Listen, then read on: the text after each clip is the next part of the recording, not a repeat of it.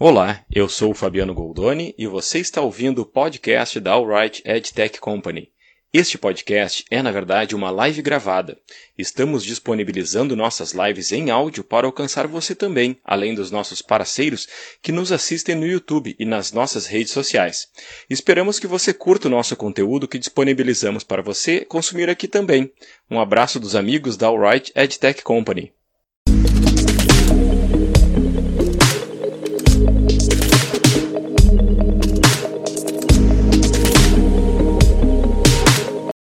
Esse é o link da live.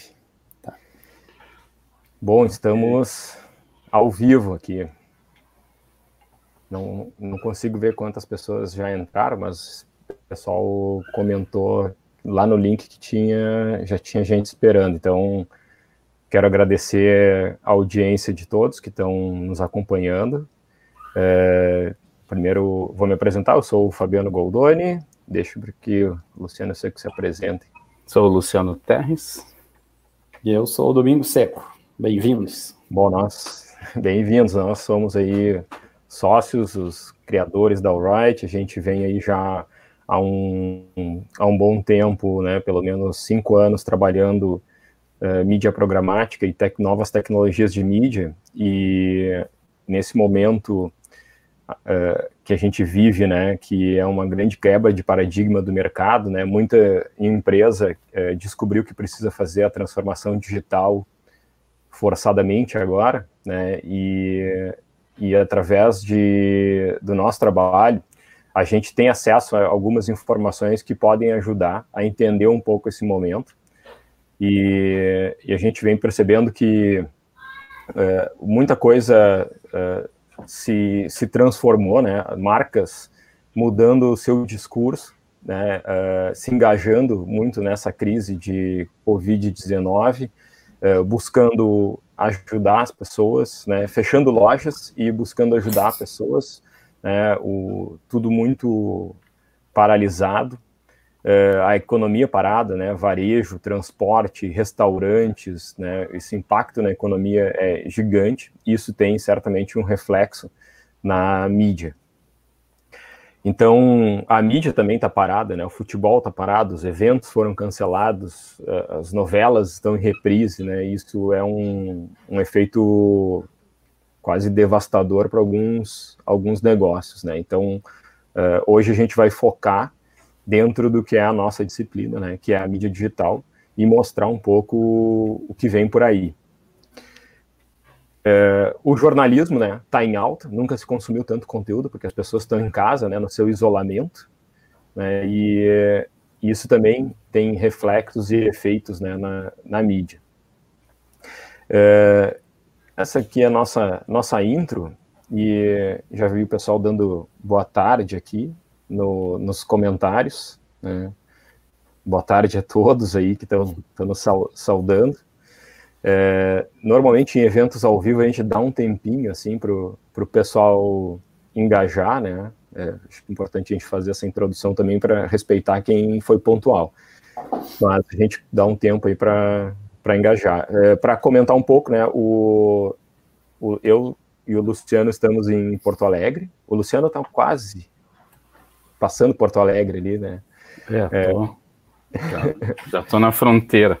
Está na fronteira e o seco e o seco está em São Paulo, lá no olho do no olho do furacão lá, né, das da Covid-19. Hoje eu saí para ir ao mercado a pé, eu, eu, me senti um astronauta, né, saindo da nave, assim. Mas enfim, né, questões mundanas. Sim, é, isso afeta muito psicologicamente todo mundo, né? Eu acho importante dizer, né? Estamos todos em casa, né? Desde a primeira segunda-feira, lá agora é a terceira semana, né?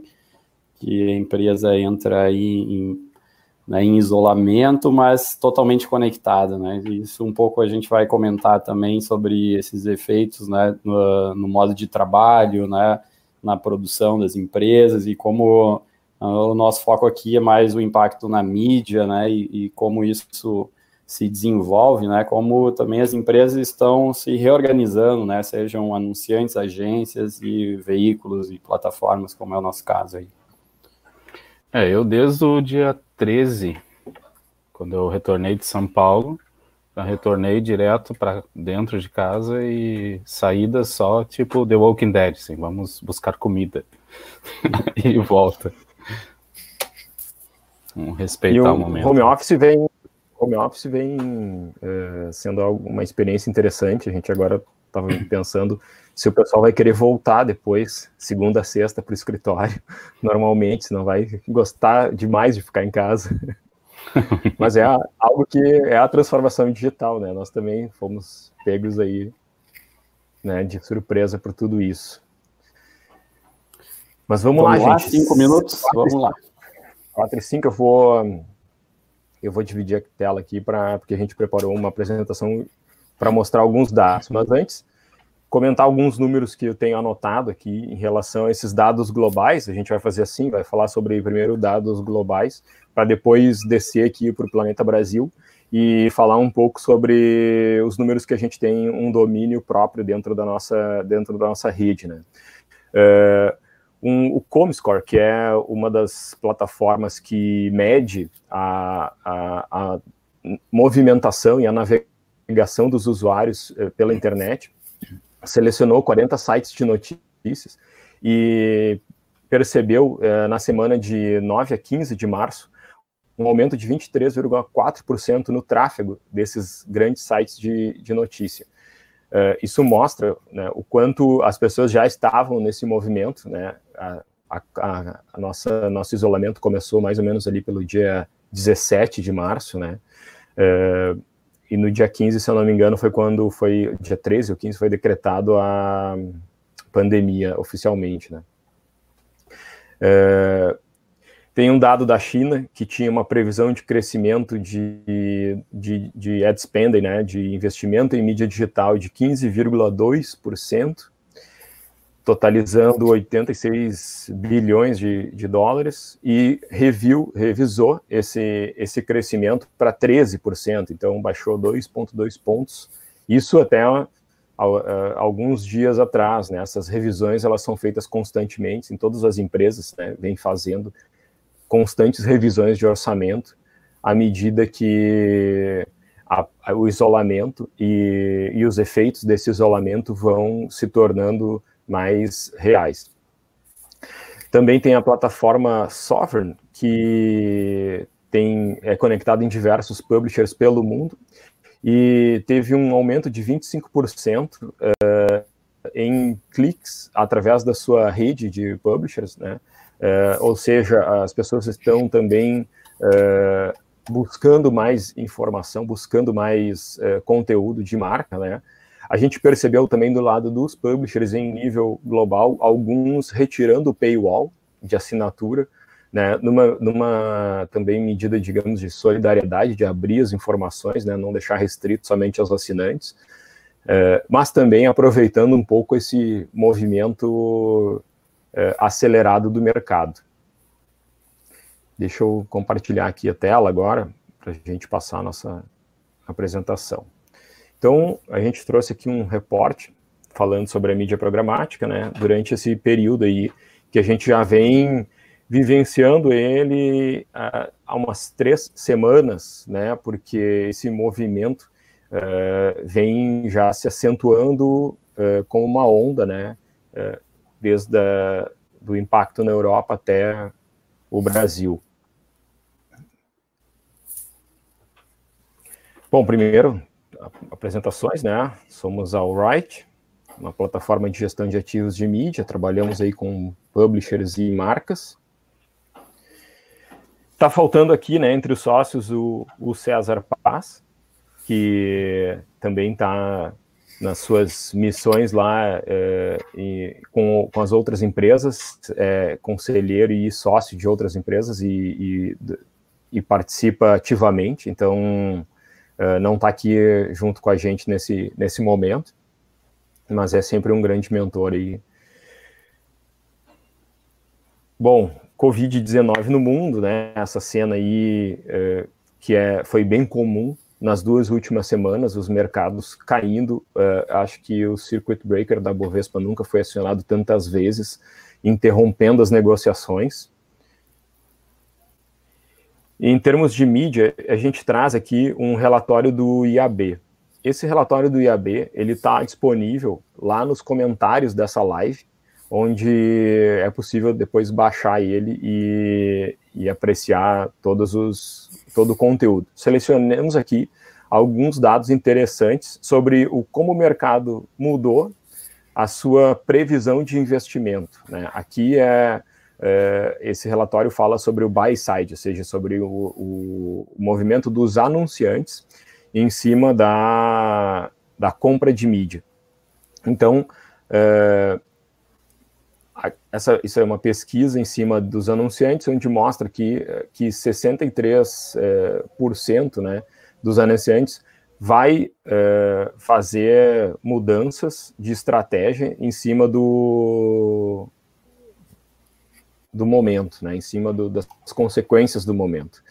É, e aqui a gente tem uma, como consequência, né, como resultado, assim, diagnóstico desse primeiro relatório, o marketing de performance, né, é, aqui no Decrease, é o que mais tem a intenção de eh, de, retirada de investimentos, né, o marketing de performance, uma vez que diversos produtos baseados no comércio, eles vão ter um interesse diminuído, né, porque a, a partir do momento que tem uma crise econômica, tem uma série de, uma gama de produtos que uh, passam a não ser consumidos em detrimento de outros, né. Quando a gente vê aqui brand equity, né, que é o investimento em cima de exposição de marca, é o que tem o segundo maior índice de retirada de investimentos, e depois uh, cause-related marketing, né, que é o marketing uh, relacionado a causas e, e, e ações benemerentes, e aqui o mission-based marketing, que é uh, também um tanto voltado não somente à marca, mas sim à uh, transformação uh, de segmentos, ou seja, a disseminação de mensagens que vem, vão além da marca e sim em cima da causa que a, que a marca, que a marca defende. são os que têm menos investimento. Acho que menos retirada de investimento. Cabe um comentário aí já tropicalizado, né? a gente viu um movimento e assim, um momento bem, bem delicado, mas ao mesmo tempo de divisão de água, né, até na atuação das agências e das marcas aqui no Brasil, né, marcas com, com investimentos né, em televisão e, e, ou em esportes, né, grandes eventos, uh, que tradicionalmente já tem uma exposição muito grande e boa parte desse desse ad spending, ele é orientado a produto, né, varejo, enfim, rodar o, o, a questão né, mais econômica no fim do dia, né, uh, e a gente percebeu as marcas com muita agilidade, né, algumas em fração de dias, uh, conseguindo trazer né, um novo criativo, uma, uma, um novo discurso, fazer essa adaptação de forma ágil, né, para ter essa questão do propósito, da causa, uh, do impacto social, uh, como o, uh, aproveitando já, obviamente, desses investimentos, né, porque a gente vê que não ocorre uma, um corte imediato, né, especialmente nesses grandes patrocínios e tal, mas uma adaptação que foi necessária. Né, eu acho isso um ponto bem importante, né, é um, é um efeito necessário, né, ou quase que obrigatório, mas uh, pôde aí fazer uma validação dos modelos de real-time marketing, né, de, de, capacidade de criação e de entrega de mídia em curto prazo, né, uh, não simplesmente por uma questão de decisão estratégica de mercado, mas sim por uma necessidade global. Né, eu acho que isso gerou um estresse uh, nesse, em todo o sistema de mídia né, nos últimos dias. Né. É, sem dúvida, as marcas tiveram que se readequar com força nesse momento. Deixa eu passar aqui para o próximo slide.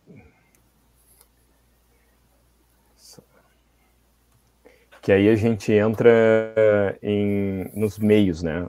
É, a partir do momento em que o isolamento ele se torna e o fechamento do varejo, né? O isolamento se torna regra e o fechamento do varejo, principalmente, e das fronteiras, tanto terrestres, marítimas e aéreas, é, tem um efeito em cascata em diversos segmentos e isso se reflete na mídia, onde a gente vê aqui uh, a diferença entre os, os, meses de a previsão de investimento, né, de redução de investimento dos meses de março e abril e dos meses de maio e junho. Então, existe um, quando a gente olha em todos os meios de uma forma geral, existe já uma antecipação de que a redução de investimento em maio e junho vai ser menor do que março e abril. Né? Se espera que todas essas medidas uh, tenham um efeito e que a gente consiga né, voltar à vida normal, ou em parte, em maio e junho. Olhando uh, esse gráfico aqui sobre redução de investimento, né, previsão de redução de investimento, a gente vê aqui que o, quem mais tende a perder espaço é a mídia exterior né, tradicional, com uma previsão inicial de março, abril de 51, de redução de 51%, e maio e junho de 41%, uma mudança, na verdade, pequena de um período para o outro. Depois, em segundo lugar, aqui a gente vê o digital out of home, né? ou seja, o, a mídia exterior digital também, com 45% de redução de investimento em março e abril, e 38% de, investimento, de redução de investimento em maio e junho. Isso nível global, né? Lembrando sempre que é, na Europa esse efeito chegou antes.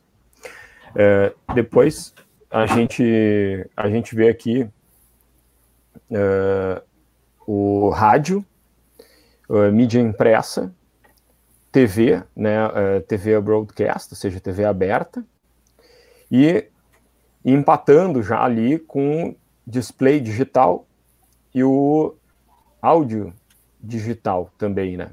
Então a gente vê que a mídia digital também tem um efeito de redução de investimento, mas com uma previsão um pouco mais otimista, né? Já em maio e junho com uma recuperação ali, uma 20, menos 28%, menos 26%, né? É, para maio e junho, enquanto que os outros aqui é, ficam sempre em 35 ou muito próximo de, de 30, né? Então, esses são dados globais, que depois a gente tem lá o. o vai ter, vocês vão poder baixar e, e ver isso de forma bem uh, completa.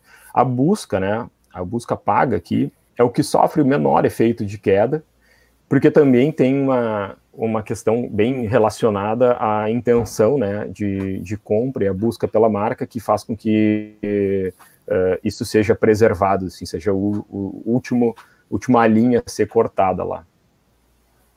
Então, esse, esse cenário, esse é o cenário global.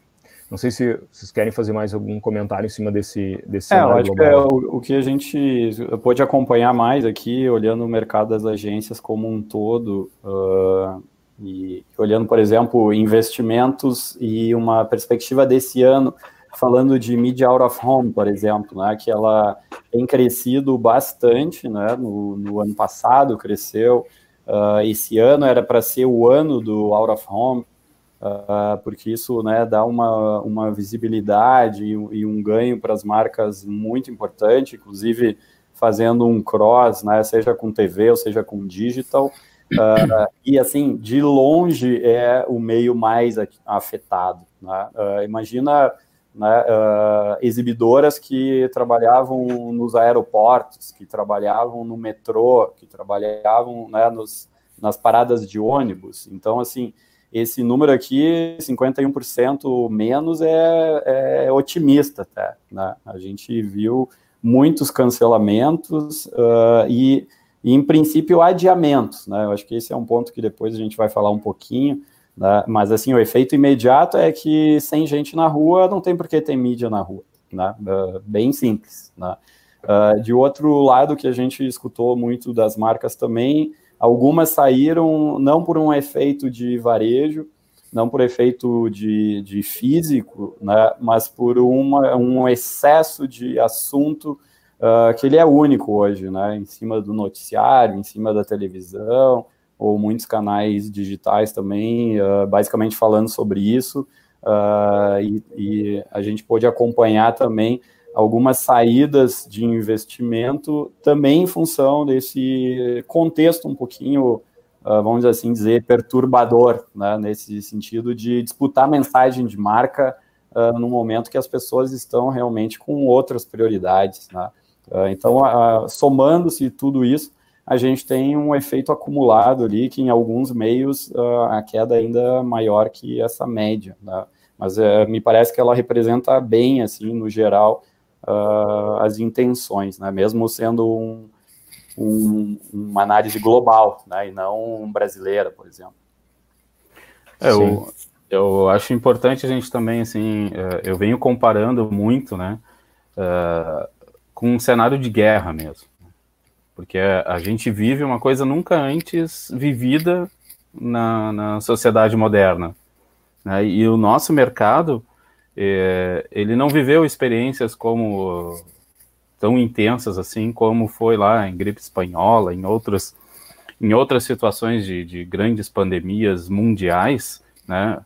Uh, e hoje eu vejo exatamente dessa forma, assim, que é, é, como se cada país recebeu uma bomba nuclear no meio da, da mídia e, e ninguém sabe quem é, quem deve anunciar agora, quem deve se comunicar agora, como se comunicar.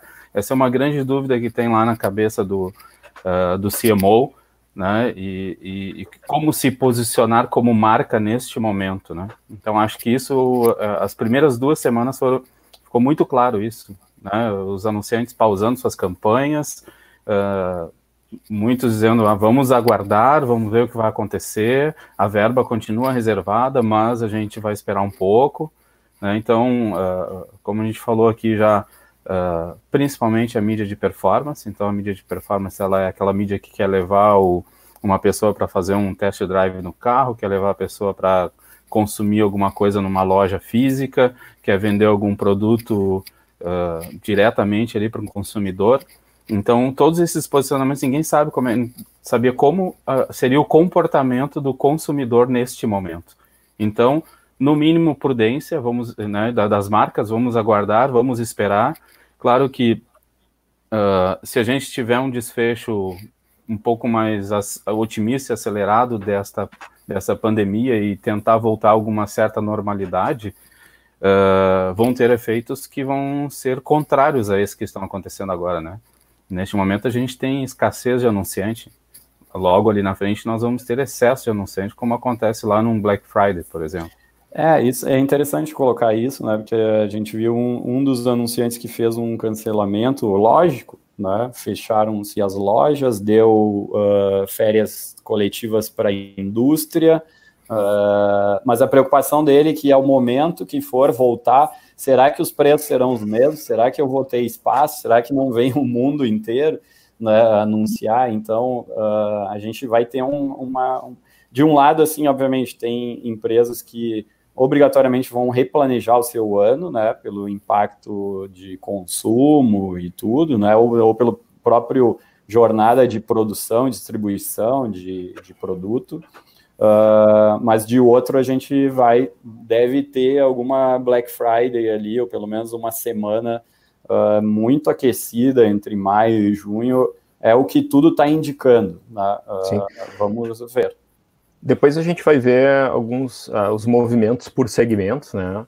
E esses dias eu vi uma, eu recebi uma imagem que mostrava qual era o, o tempo médio que cada tipo de negócio aguentava sem receita, né? E a média, a menor média era dos restaurantes, é 16 dias. É o tempo em que um restaurante consegue, normalmente em média, consegue sobreviver com zero receita, né? Ou seja, totalmente fechado.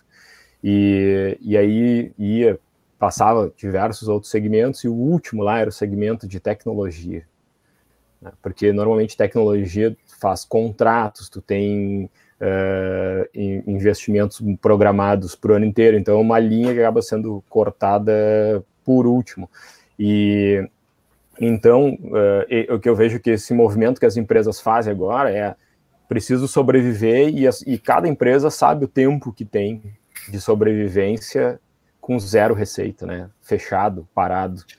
E, e, esse, e, essas, e esses segmentos eles vão dando sinais tanto para o governo que precisa atuar, né, como para o mercado também, porque a gente percebe alguns segmentos já ansiosos para voltar, porque já não conseguem mais segurar a onda, outros já mais tranquilos, como algumas redes de varejo, por exemplo, que tem hoje já 50% da, da receita no e-commerce, estão mais tranquilos em ter as lojas fechadas, porque 50% da receita está num lugar em que, na verdade, pode até crescer nesse momento. Eu acho que tem, tem uma questão aí, nós vamos olhar nos setores ali, mas uh, algumas empresas que estão capitalizadas, né, ou que naturalmente nasceram já digitais, né, e, e falo, por exemplo, de iFood, uh, elas têm uma condição única agora, né, de atender o mercado e acelerar isso, né. Ao mesmo tempo, as fintechs, a gente vê movimentos do Banco Central, uh, inéditos e acelerando essa adesão né, uh, de novos players nesse atendimento ao mercado. Então, tem, tem uma série de outros efeitos né, que é muito importante que a gente fique observando, né, seja a gente hoje como marca ou agência e, e como publisher, sobretudo, tá? porque existe, sem dúvida, a gente vai ter uma certa seleção natural, assim, uh, ah, para esse novo modelo, né, que é um modelo muito mais digitalizado, uh, muito mais baseado em, em marketplace, uh, né, que, que, permite transações né, omnichannel de verdade.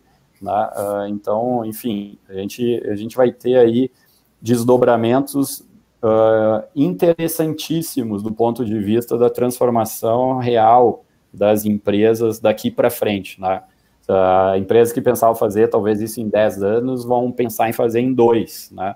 Uh, quem pensar em fazer em 50 meses está querendo fazer em 15 dias, né? Uh, enfim, então uh, tem, tem o lado aí que, que faz um, um, momento histórico de mudança estratégica no mercado. Né? É. Vou passar aqui adiante para a gente agora ver esses números é, por dentro, né? da nossa, dos nossos domínios aqui, que é a nossa Alright Exchange, nossa rede de parceiros, e já tem pergunta relacionada a isso, já tem alguns comentários que eu estou vendo aqui, depois eu vou, a gente vai botar esses comentários na tela para responder, tá? É, porque para nós é, é, importante essa interação aqui, para que a gente consiga trocar é, informação e também é, dar uma perspectiva da real, né? Não, a gente tem um otimismo uh, natural de, do empreendedor, mas ao mesmo tempo a gente tem que dar real para o mercado e é isso que a gente veio fazer aqui, né? Mostrar o que aconteceu.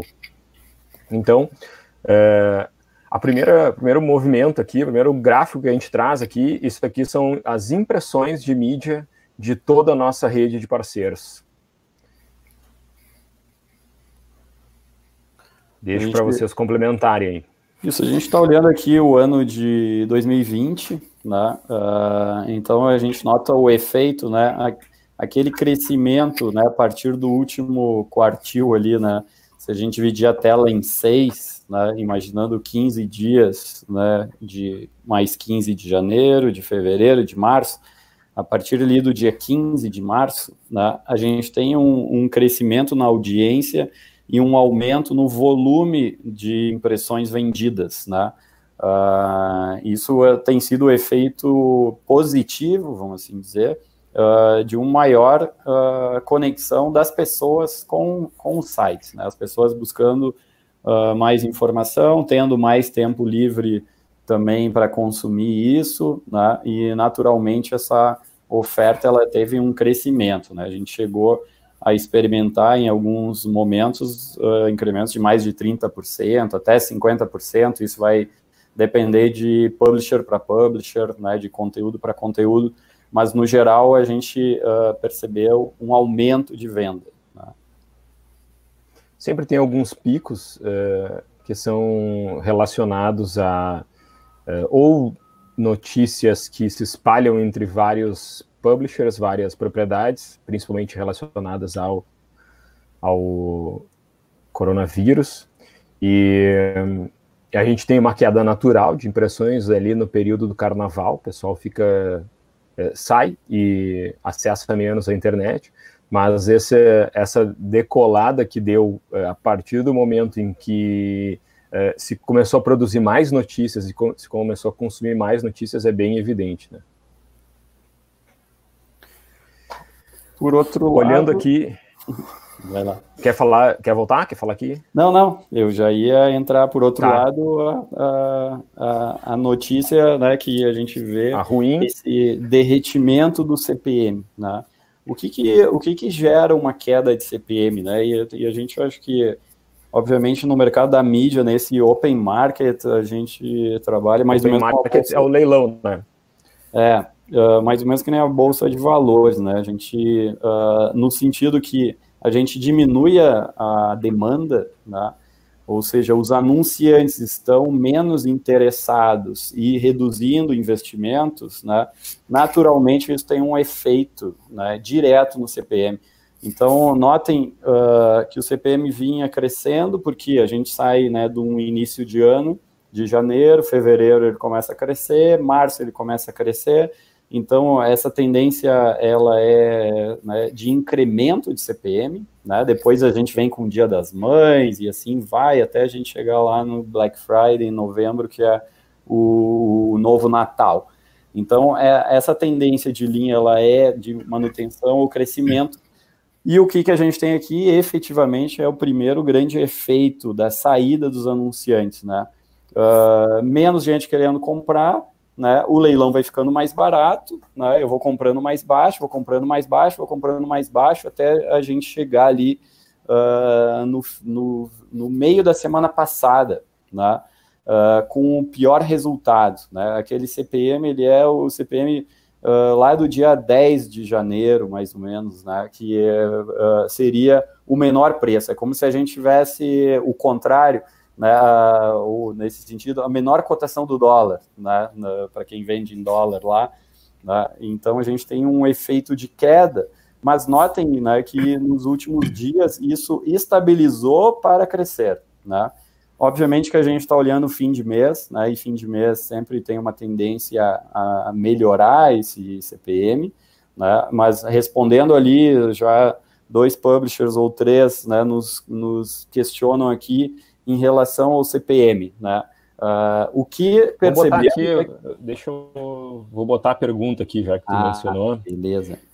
Vamos aqui, ó. A gente tem Grupo Rio Claro. Boa tarde. Será que esse CPM vai continuar muito baixo? Tem uma outra pergunta aqui que eu vou botar também. Eu não sei como é que, que acontece, eu boto duas. Deixa eu ver. Aqui, ó. Esse aqui está bastante complicado, o The Originals Brasil. O, o CPM e a view da Wright só está caindo.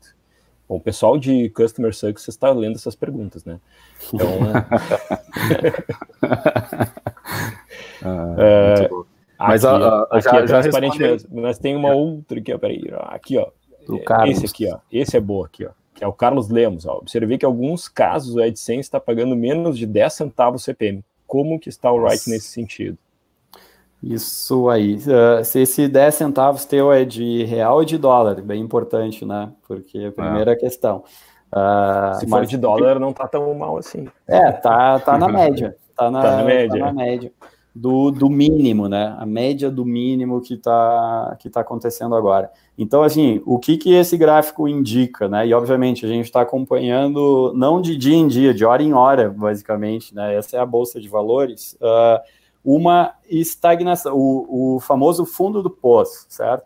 A gente acredita que dificilmente esse CPM vai permanecer nesse nível e ele deve começar uh, a crescer, ou no mínimo se manter como que está. Né? Então, eu acho que tem aí um desdobramento desse, desse sentido, né? ações a serem tomadas. Né? Eu acho que o Luciano tem uma, uma uma parte muito importante aí uh, como recomendação aos publishers nesse momento né, de queda, uh, porque ele é um momento global, né? ele não é um momento de ah, não está performando para mim. Não, O mercado está comprando muito Exato. menos e quando está comprando está pagando menos, né, Luciano? É, e, e aí volto a comparar com uma guerra, né?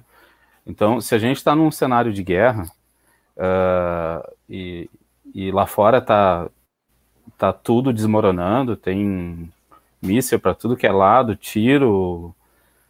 Uh, a última coisa que a gente vai fazer como civil é abrir a porta do nosso abrigo e sair correndo rua fora, procurando outro abrigo. Sabe? É, é, é imprudente fazer isso. Então, primeira coisa é, é, é aqui também é para mostrar que uh, essa queda é de mercado. Essa queda não é não é individualmente sua. Ela está para o mundo inteiro. Não é não é um publisher que está sofrendo. São todos que estão sofrendo. Então, tem relatos de publishers que, que, que são uh, grupos de comunicação que já estão falando em redução de pessoal porque não tem como suportar isso, porque a venda direta também caiu, não é só o, a, a, venda por plataforma. Então, acho que é importante uh, a gente ter isso em mente, de que é realmente um, um, um cenário lá fora que, que pegou todo mundo de surpresa. Então, se a gente olhar para esse gráfico que está na tela, e a gente voltar antes da crise, qual é a linha de tendência do CPM que, que a Wright vinha trabalhando? Ela estava subindo, subindo, crescente.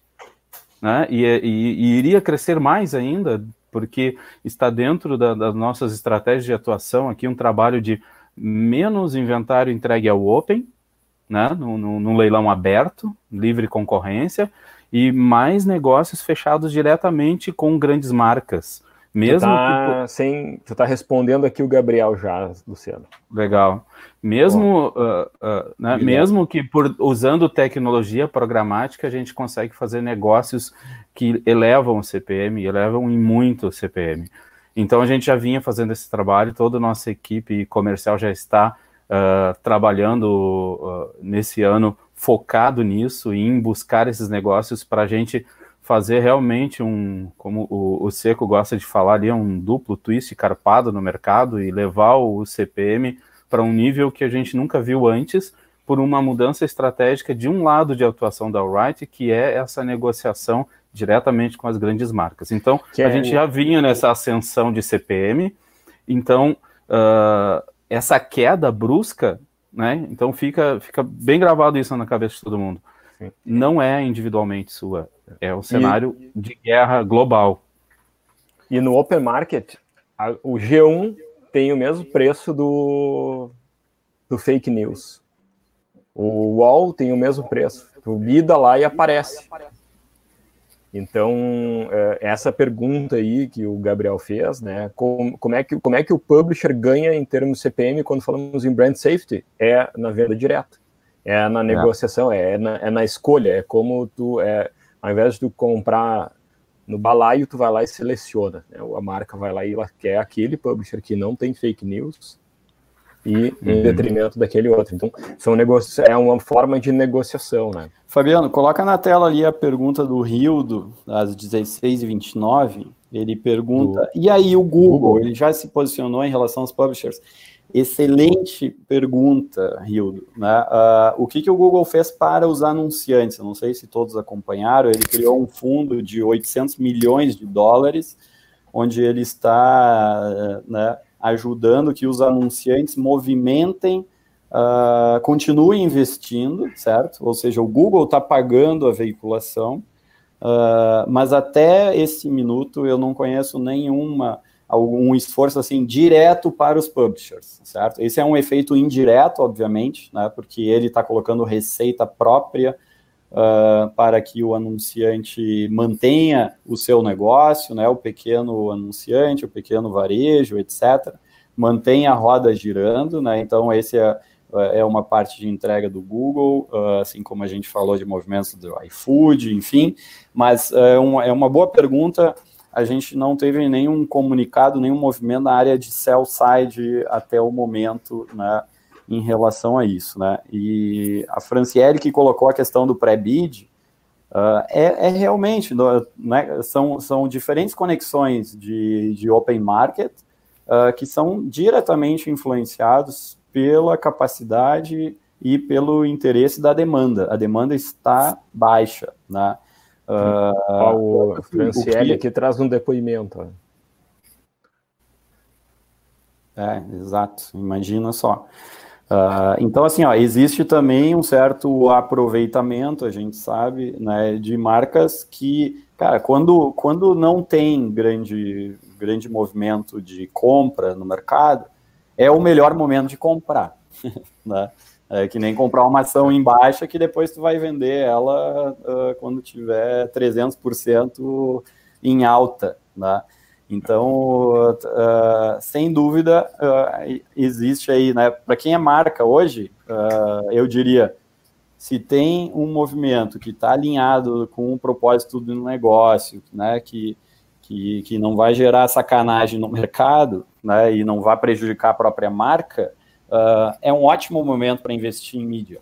Né? É um ótimo momento porque o mercado está embaixo, dá para entregar muito mais nesse sentido. E, e, o que a gente tem falado, e, e assim, a gente está em ressonância com todas as empresas que entendem que isso é um momento, que ele pode demorar um mês, ou três, ou cinco, ou seis, uh, mas que isso não deve desmobilizar as equipes e a estratégia, certo? Uh, porque esse movimento ele vai voltar uh, em algum momento e, obviamente, cada um conhece seu negócio, cada um sabe sua linha de receita e despesa, mas dentro do possível, né, cons uh, conseguir evitar gerar demissões, desmobilizar equipes, né, porque, assim, quem ficar forte depois desse tormento vai estar tá forte para também pegar esse mercado, né, que volta a comprar. Então, deixo essa pergunta para os publishers, né, que em algum momento estão pensando, né, em ter que reduzir despesas, né, Uh, busquem alternativas, né, como as medidas que o governo estão colocando e tal, para não desmobilizar essa capacidade de geração né, de, de notícia, de inventário, uh, a um custo que depois talvez seja, seja muito pior uh, depois não ter esse time. Né. É, e, o, e o display é, no, nesse grande uh, ecossistema de mídia, imaginando como uma bolsa de valores, ele é o as blue chips, né? Ele quando o CPM do display cai, é como se na bolsa lá Vale, Banco do Brasil, Petrobras caíssem. Né? Elas puxam toda a bolsa para baixo. É isso que acontece com o display, porque quando a gente vê o, por exemplo, o CPM do Native, ele, ele caiu, mas não tão de forma tão acentuada, né? Teve uma recuperação no fim do mês, o que é sempre um algo normal, porque uh, se, se, aumenta para terminar algumas campanhas, né, para entregar o contratado. E, e o vídeo seria seriam as small caps né, nessa bolsa de valores, né? É, é, é onde tem um ganho mais interessante como publisher e ao mesmo tempo como marca é onde a gente viu que o CPM teve uma variação menor né, no CPM de vídeo aqui no Open Market. Então, teve uma queda, sim, a partir ali do dia 7 de março, mas se estabilizou e agora ele está uh, ensaiando uma recuperação ali. Uh, quando a gente fala de vídeo, a gente está falando de valores de CPMs muito mais altos, né? Chega a 10, 20 vezes mais do que uh, o display em alguns casos. Então, é, em relação para o publisher, esse é um recado claro, né? Tem que, tem que olhar para essa, essa linha de, de receita, de produção de conteúdo e também de, de conexão. E para as marcas é, é, uma oportunidade também de entender aí que o mercado não teve uma variação tão grande, né? O Fabiano, coloca a pergunta ali, por favor, da Franciele, do, perguntando sobre se pode piorar o mercado ou piorando o mercado, qual efeito tem no display, tá? Que é mais ou menos a mesma pergunta ali do Originals, né? Uh, o que que eu acho que eu trazer uma informação que eu acho que nem todos conhecem, né? Os grandes compradores, vou, vou trazer duas coisas, tá? Uh, que estão bem relacionadas. Primeiro, os grandes compradores de mídia aqui no Brasil, uh, os grandes investidores, né? o, o setor financeiro, né, os bancos, uh, o setor automotivo, o, o mercado de varejo e, e enfim, to, todos esses grandes anunciantes, os anunciantes que estão na Globo e tal, esses caras têm contratos uh, anuais com o Google, certo? Na plataforma de DSP, que é o DV360. E, portanto, eles têm compromissos de investimento. Uh, isso faz também, uh, primeira coisa, que por mais que tenha uma redução, existe um compromisso a ser cumprido, tá? então, o que a gente nota, muitas marcas continuam anunciando, né? Você vê Mitsubishi no ar, você vê um monte de gente, só dar um exemplo que me passou na cabeça agora, porque eles têm compromissos já. Isso uh, também faz manter um nível razoável de investimento no mercado, uh, mesmo que ele seja menor do que o normal, tá?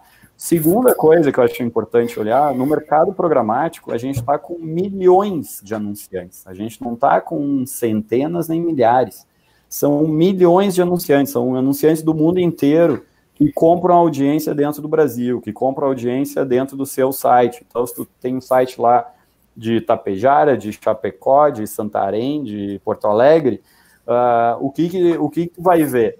Uh, bom, diferentes anunciantes uh, conversando, né, acessando aquela audiência. Então, daqui a pouco sai o, o cliente tradicional, que tu normalmente está vendo, mas tem outro entrando, né? Então, a, gente também vai ver ali um pouquinho na análise de mercado quem é que está abrem-se outras oportunidades para que outros anunciantes entrem. Então, assim, de fato, uh, um colapso eu acho muito, muito, muito improvável que a gente tenha. A gente precisaria ficar assim, com o mundo inteiro, portas fechadas durante três meses ou mais, para que a gente tenha um efeito drástico, certo? Esse, esse é, um, é, um, é uma análise em cima já de 20 dias aí, né, uh, e olhando o comportamento das é. empresas. É, e, outra, e outro detalhe também que tem aí, Fabiano, desculpa não, já atropelar aí, mas uh, é importante o pessoal saber que o, quando a gente fala de Google, né, que é o maior player aí, que, de, de publishers e anunciantes, Uh, o Google ele tem, um, ele tem um negócio tanto do lado do anunciante quanto do lado do publisher. Ele ganha dos dois lados. E a mordida dele maior é do lado do publisher. Certo? Então, quando o, o Seco está falando aí de, de DV, 360, enfim, que os, os anunciantes uh, constroem ali junto com o Google uma meta de investimento, essa meta de investimento é para reduzir o seu custo de tecnologia para rodar as suas publicidades. O publisher não tem como conversar com o Google para negociar esse, esse percentual. Ele simplesmente vai aceitar, aceita ou está fora. Né? Então, pensando nisso, falando isso, né, entendendo esse modelo de negócio do Google, uh, quanto menor for o CPM, pior é para o Google. Então, uh, espera-se que ele tenha uma atuação, tanto é que o Seco falou aqui, uma ação dele para com os anunciantes, que é para continuar fomentando esse negócio e ele continuar tendo seus ganhos, né? Mesmo que postergando a entrada de caixa ali, com, com concedendo uh, benefícios, enfim. Mas é importante a gente entender como que o negócio funciona. Então, chegar a zero é, é olha, é, precisa vir mais algumas tragédias no mundo. É, esse cenário de colapso, uh, ele é mais, muito mais próximo do que vive Itália e Espanha do que o Brasil, né? Uh, eu tenho uma pergunta aqui que chegou no WhatsApp e uh, é a Luciana Burger, que ela é diretora da Oracle Data Cloud Mode. Ela comentou aqui é, que a Coca-Cola tirou todo o investimento de mídia e vai di direcionar esse investimento para mensagem de prevenção ao coronavírus. E também comenta aqui que daí, é, segundo o Comscore, é, o e-commerce está pagando menos pelo clique, né? Por um, óbvio, a gente viu ali, né? Por quê? Porque compra por CPM. E, e teve um crescimento médio aí de, de 30%, né? Segundo a, segundo a o, o, Open Option né, teve um crescimento em média de 30% segundo a Comscore. Então, é, o mercado sente, né? Tem mais oportunidade, vou investir no Open Option porque eu entro mais fácil nos publishers é, maiores. Então, agradeço aí o comentário da, da Lu. Bom, e a Lu, se alguém tem propriedade para falar, é a Lu, né, que era recentemente diretora da Comscore aqui no Brasil, né? Um beijo, Lu, aí, está acompanhando, fica em casa, te Sim. cuida. A gente fez até o último café presencial, a gente brincava que era o último café das nossas vidas, né? Última reunião física que eu fiz. Último aperto de mão. É, inclusive ela chegou no café e disse assim, ó, Seco, essa é a última, proibiram fazer reunião. E, tá, mas a gente é muito amigo, então vamos continuar aqui, né? Nos demos até beijo, olha só, estamos ainda saudável aqui. Bom, é, que bom. bom vamos voltar para a apresentação aqui para falar um pouco agora dos mercados. Esse aqui também são dados é, internos de anunciantes que passam pela Alright Exchange. Você conta um pouco aí Legal. Que, que, que, ah, que montou para nós? Assim, primeiro, até trazer uma, uma informação que tanto as marcas, né, os publishers também perguntam nisso, né? Hoje o ambiente de mídia digital, ele tem momentos, tem ambientes que ele é transparente. O que, que isso significa? Eu sei quem está anunciando, quem está comprando, quanto está pagando, qual o volume, e isso é o mercado uh, né, 100% programático. Isso acontece no pré-bid, isso acontece né, do ambiente uh, do edX, do Google. Né? E a gente tem o, o, a compra, que é, que é um pouquinho caixa preta, né, que é uma série de redes que trabalham assim, e também o AdSense, ou seja, eu não sei exatamente quem é que está comprando, assim como o cara, né, anunciante que roda uma campanha, nem sempre ele tem acesso a qual o publisher, qual a página que entregou esse anúncio. Então, eu fiz essa introdução uh, porque a gente vai ver relatórios aqui do ambiente programático que a gente consegue ver, além de investimento anunciante por anunciante, volumes, preço pago, a gente também tem uma análise que é de categoria, tá? Então, esse, eu acho que está pequenininho para vocês. Uh, conseguirem ver ali, né? Eu não sei quem está assistindo na TV, né? Mas se quem tiver no celular, com certeza não vai conseguir ver nada, né? Uh, mas eu vou traduzir o gráfico para vocês, tá? Quanto mais maior a barrinha azul ali, tá? Que é essa segunda direita aqui, que é a maior delas, que é uh, turismo e viagem. Quanto maior o azul, quer dizer que o cara vinha fazendo mais uh, venda, mais compra antes do Covid, tá?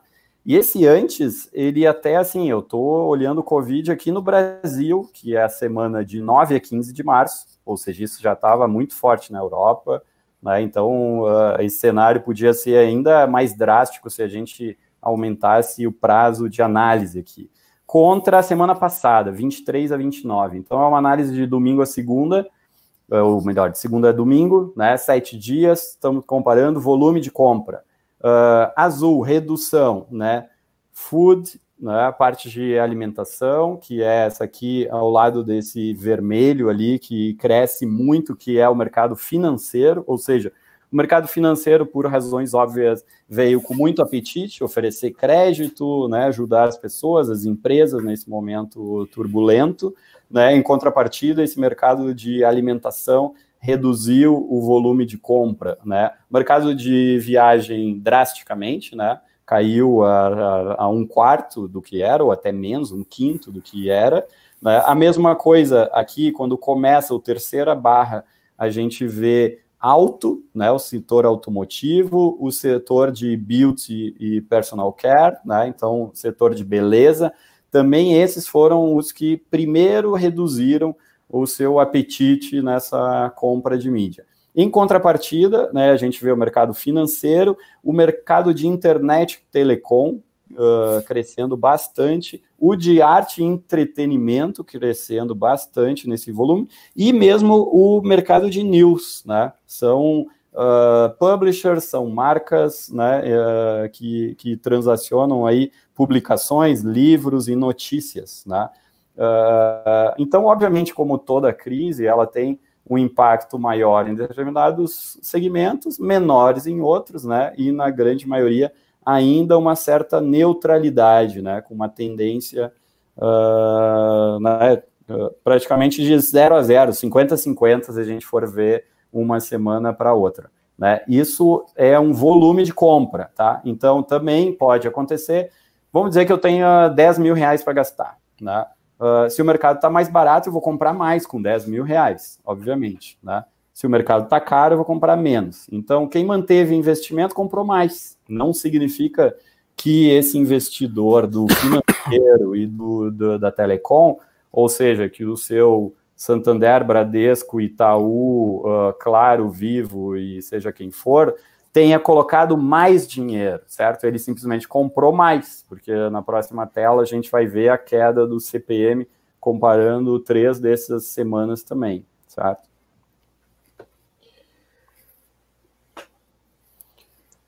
E aqui vamos para o ah, share de mercados.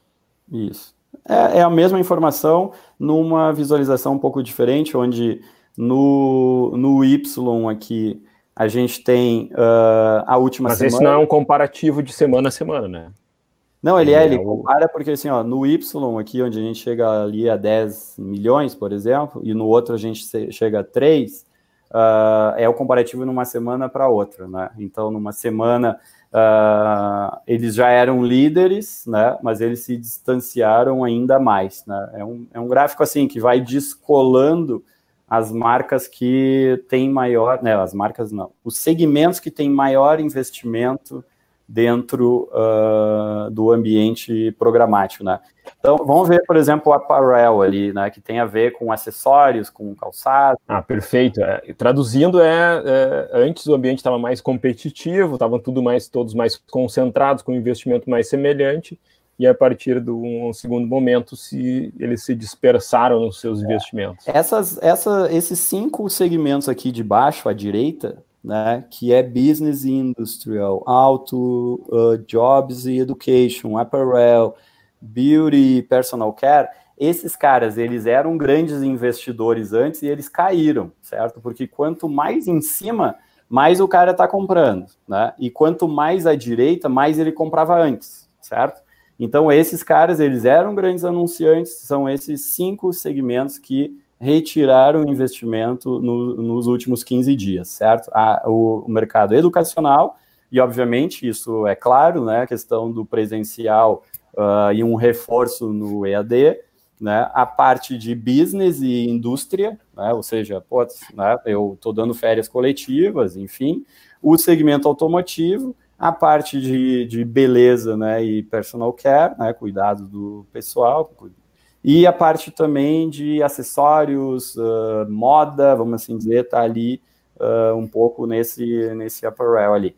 Então, uh, são, são segmentos que tiveram uma retração maior, e aqueles finance, internet, telecom, são os que estão despontando no momento, né? E, e, e me parece muito claro essa visão, né? As pessoas estão em casa, então estão precisando de, de acesso, estão buscando mais isso. É um, é um momento ideal para fazer essa venda. A mesma coisa financeiro, então nem se fala. Né? Sim, a gente está no momento de basicamente voltar aos serviços básicos, porque as pessoas estão olhando muito mais para sua sobrevivência de curto prazo. Então, todo bem de maior valor ele acaba sendo deixado para depois, né? Uh, e então serviços como higiene, limpeza, alimentação, isso é prioridade. Uh, e, e, a partir daí a gente percebe que existe toda uma gama de anunciantes que antes não estavam no digital e a gente vem mapeando isso, né? Algumas marcas que de repente apareceram, né? não, não, não, não anunciavam tanto e agora estão aí uh, veiculando mais. É, eu acho uma, uma, uma, análise muito importante para a gente fazer aqui. Vamos refletir em conjunto aqui. Imagina que você é uma marca uh, e você é, sei lá, é Omo, certo? Sabão em pó. Né?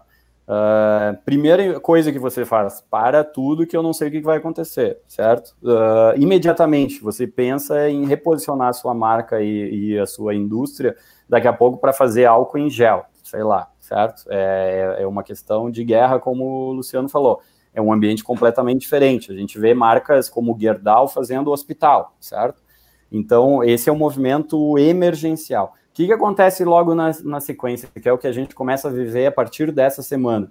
Toda essa, todas essas marcas, os seus marketings, as suas áreas comerciais e, e produtivas e operacionais começam a pensar, ok, uh, tenho esse cenário, o que, que eu vou fazer daqui para frente, certo?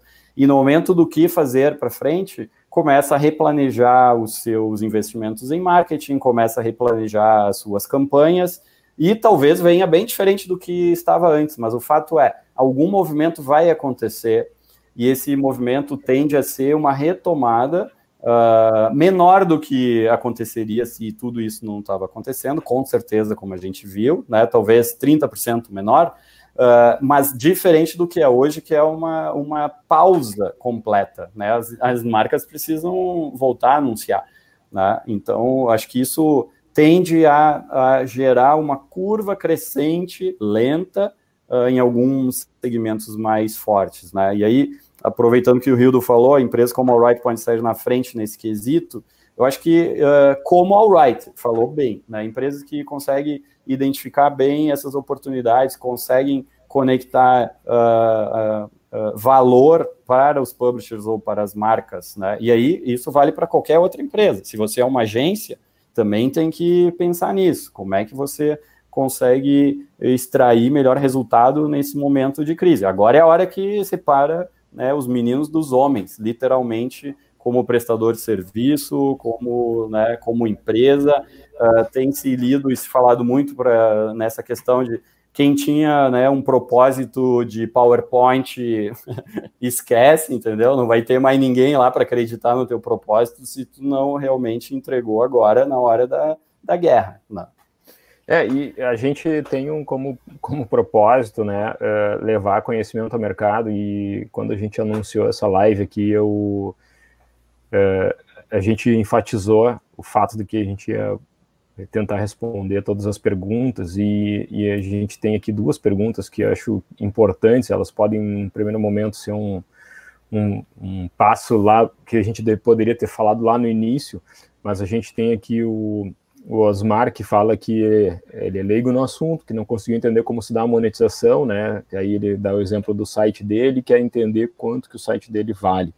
E também tem a pergunta aqui do Túlio, que fala sobre é, campanhas de mídia cruzada serão preteridas a institucionais. Eu até tirei a dúvida aqui no WhatsApp com o Túlio, que, eu, que é meu conhecido, sobre o que, que, ele queria dizer com mídias cruzadas, e ele se referia a, mídias, a campanhas que têm é, outros veículos envolvidos, e no leilão elas vão ser preteridas a campanhas institucionais digitais. Então, tem um ponto importante aqui, que é a gente falou um monte aqui sobre o CPM caindo, bolsa de valores, comparações, mil, só que é, talvez a gente não tenha explicado é, como se dá a mídia programática, e isso acho que é uma coisa que a gente nunca deve se cansar de explicar, porque é importante que se entenda, né?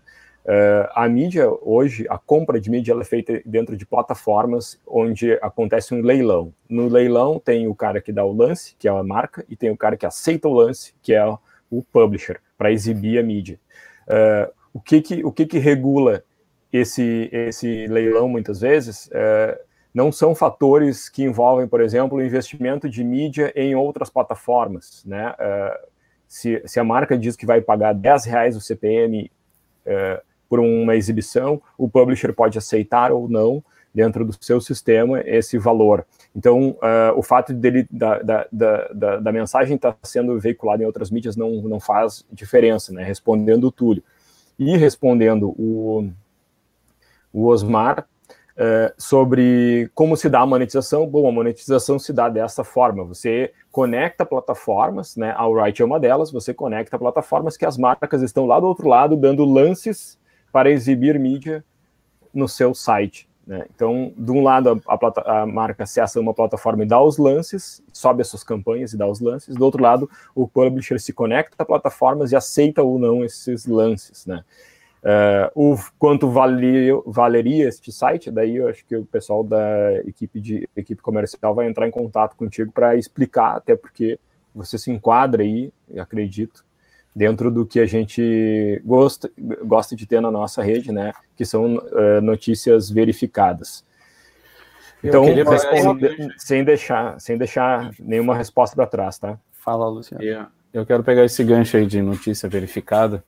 Eu até tinha notado aqui, alguém falou no, uh, nos comentários aqui sobre brand safety. E é importante a gente uh, reforçar um posicionamento da Alright, né, que é uh, a gente se posiciona aqui como publisher centric, então a gente dá muito valor ao publisher que, que, que traz essa notícia verificada, que não é um disseminador de fake news. O que mais vai ter nesse momento de crise são oportunistas criando fake news e disseminando isso para ganhar page views e para tentar ganhar algum dinheiro com isso. Uh, e o que nós estamos fazendo, falando para as marcas, né? Uh, venham com a Write, porque nós estamos fazendo uma conexão desses publishers hiperlocais que trazem a notícia verificada. É o publisher que fala lá com a sua comunidade, é o publisher que vai falar do Bob, que é o cachorrinho da dona Yara, que está perdido e que está todo mundo procurando o cachorrinho na cidade. Né? Esse cara não vai trazer fake news, porque senão ele vai ser ele vai ser crucificado, uh, crucificado na praça, entende? Então, é, é, a relevância que esse publisher tem na sua comunidade, ela é, é ela é muito grande e, e, a gente percebe um alto valor desse publisher na sua, na sua comunidade, que ele tem engajamento igual ou maior, muitas vezes maior do que o próprio Facebook naquela, naquela localidade. Então a gente, a gente faz essa defesa perante os anunciantes para que haja sim um, um, processo de preterir este publisher que traz a notícia, um conteúdo verificado, do que simplesmente a internet aberta, sei lá onde é que vai entregar. Então, ontem mesmo eu estava vendo uma pessoa da minha relação pessoal uh, publicando um, uma imagem lá do, do, do Caiado, que estava sendo agredido numa praça depois de não sei o quê. E, e aí eu olhei de perto a imagem no fundo, tinha uma, um estabelecimento escrito Trilegal. Trilegal só existe no Rio Grande do Sul. Como é que o, o Caiado ia estar apanhando numa praça? e eu, e eu disse, amigo, olha só, olha lá no fundo já diz tudo que isso é, um, isso é fake news, não dissemine fake news. E aí eu dei uma pesquisada, tinham vários sites tinham publicado isso. Né? Então, esse cuidado é muito importante que, que todos que são publishers que estão aqui nos assistindo, que verifiquem muito o, a, a, notícia antes de publicar no, no, na sua editoria. Coloca porque... a pergunta ali do Pedro Santoro para a gente, que já começou a responder, Luciano. Né? Tá. Depois que passar esse período, né? Grande Pedro aí tá saudável, meu querido. Uh, voltaremos ao novo normal, né? Quais são as lacunas, né? Quais são as oportunidades que vão aparecer? Primeiro tem, tem uma questão que ela é, não tem a ver com essa crise, tem a ver com uma mudança drástica que o mercado de mídia digital está em curso, que é a morte do cookie, certo? Uh, isso somado né, a, a, essa legião do bem né, que a gente está liderando, ou seja, trazer sites que não são fake news, que não são alimentados por bot, que são feitos por produtores, né, pequenos e médios produtores de conteúdo, sejam eles regionais, sejam eles né, de, de verticais e tal, uh, isso tudo vai criar uma nova norma, né? Assim a gente espera, assim a gente está debatendo, a gente até brinca quando faz reuniões aqui em São Paulo, eu fiquei até de fazer uma camiseta, eu vim aqui acabar com o Open, né? Inclusive em reuniões dentro do próprio Google, né? Uh, onde é muito importante que as marcas uh, comecem a se dar conta disso, que hoje uh, existe um, um, assim uma alienação praticamente com, com o famoso termo os fins justificam os meios, certo? A marca não importa onde é que ela está imprimindo, não, não importa onde é que ela está anunciando, quando ela busca performance, ela quer o lead, ela quer a conversão, e ela tá assim, uh, dane-se, dane-se o ecossistema, dane-se se eu estou pagando do zero, três centavos de dólar, como apareceu ali, dane-se se eu estou comprando um conteúdo falso, dane-se. Cara, isso assim tem que ter um fim, esse negócio precisa ter um fim.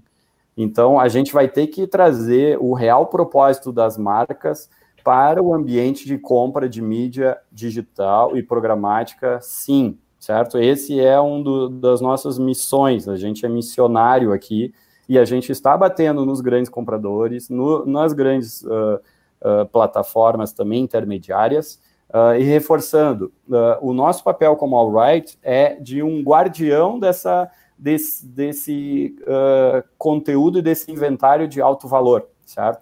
Sim, Quando porque gente... no final do dia, quem financia isso é a própria marca, né? É, exatamente, é. mas ela está muitas vezes alheia, entende? Ela, ela tá porque ali... ela não está nem sabendo como se dá esse sistema, como, como a compra está acontecendo. Né? É, na verdade, assim, quando, quando, quando, a, quando tu fala o dane-se, às vezes nem é dane-se, às vezes é eu não sei, não sei como as coisas estão acontecendo e, e simplesmente, né? É, a marca vai lá, compra impressões, recebe impressões, compra clique, recebe cliques, é mas não sabe. Né? Não é de é, não é consciente, é. Exatamente. É, exatamente. É, é, é, a consciência que tem que ter que é, é crime. É, tu, é fake tu, news. Tu fake consumir news isso, tu consumir isso é crime, é a mesma coisa que eu, eu vou fumar um baseado e dane-se o sistema, dane-se quantas pessoas tiveram que morrer para ter meu baseado. Sabe? É a mesma coisa, a mesma relação. Então elas têm que entender que elas estão fomentando o crime. É. Então a, a, gente, a gente hoje, é, quando a gente olha para o mercado uh, digital, a gente vê que ainda tem um amadurecimento muito grande para acontecer e, e, o propósito ele é o que norteia para nós esse amadurecimento. Então, uh, as, as marcas elas não são culpadas por isso, elas simplesmente estão jo jogando o jogo. Né? É importante que a gente deixe claro para todos quais são as regras do jogo. A partir do momento que começa a entender as regras do jogo, começa a saber o que, que é falta, o que, que é pênalti, o que, que é impedimento, e aí começa a jogar o jogo Sim. segundo as regras, segundo como é, segundo o bom senso, segundo a ética, segundo é, os valores de cada marca também, né? O Lu Burger aqui estava dizendo que a Coca-Cola tirou o investimento daqui, vai botar lá em, em, em, prevenção, porque agora é isso que as marcas podem fazer pela humanidade, ajudar a humanidade a sobreviver, porque assim ela está ajudando os seus consumidores a chegar no final desse negócio vivos e, e empregados, né, talvez. Uh, então, uh, existe sim uma responsabilidade social que as marcas assumem, mas muitas vezes elas não sabem o que está acontecendo lá do outro lado, né? E o nosso papel é muito está aqui contando isso. É, eu acho que o Pedro ali complementou, né, falando sobre os grandes anunciantes, e isso complementando é natural que o grande anunciante, como ele também tem uh, privilégio de ter muito dinheiro, uh, ele também acessa e ele é o cara mais protegido, certo? Uma marca como Unilever, como Itaú, como Ford, sei lá, ele tem acesso às melhores tecnologias né, de brand safety. Eles contratam lá a Moet da, da Lu para ter validação, para garantir viewability.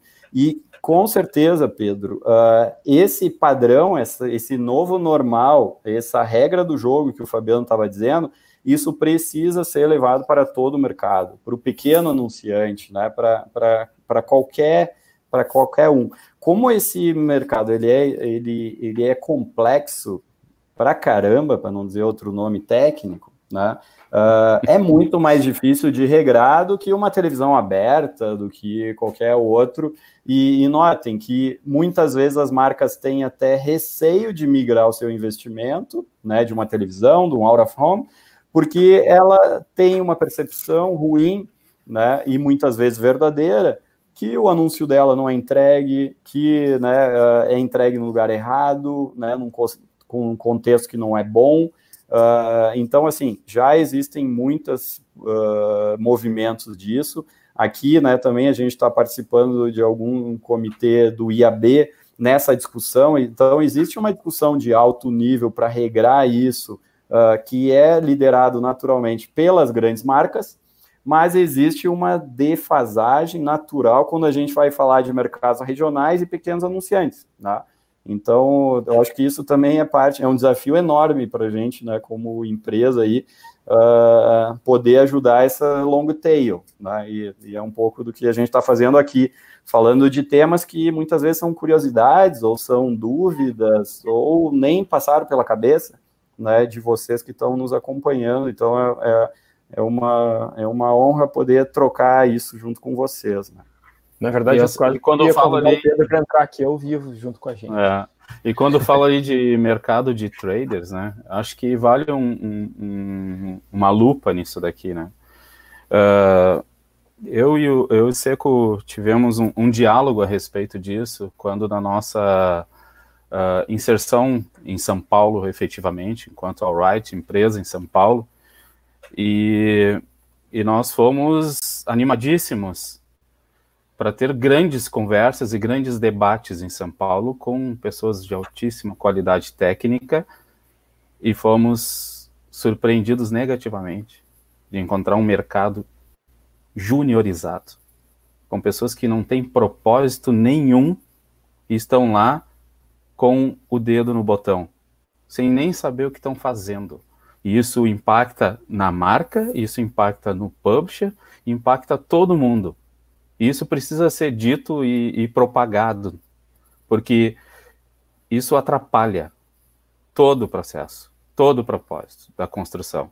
Né? Então, tem um grande gap técnico no nosso mercado brasileiro, porque nós estamos falando de altíssimas tecnologias, coisas que uh, eu, eu posso dizer com uma certa propriedade a respeito disso, porque eu vim de um mercado de alta tecnologia, eu trabalhava no mercado financeiro, uh, desenvolvendo tecnologia uh, para corretora de valores, conectando com mercados, com exchanges de commodities, né, alta complexidade, e aí eu me deparo com este mercado de mídia programática que é tão ou mais complexo que o mercado financeiro, né, e porque tem muitas coisas adicionais que não se tem no mercado financeiro, eu não preciso pegar o papel da Petrobras e ver se o viewability é verdadeiro. Eu não preciso eh, confirmar se tem CTR naquele, naquele negócio, de onde é que veio, se teve um, um, um bot que trabalhou ali para fazer Fraude. isso, para falsificar. Fraude mais então, difícil. Então a gente entra num ambiente de alta tecnologia e de altíssima complexidade. E aí você botar um trader que não sabe nem que botão apertar direito, só que ele sabe que se ele apertar aquele botão ali acontece alguma coisa, ele não sabe nem explicar por que, que aconteceu, mas ele sabe que acontece algo. Isso atrapalha nosso mercado e muito. Né? Então, queria contribuir. Quando fala em mercado de traders, ele precisa evoluir muito no Brasil.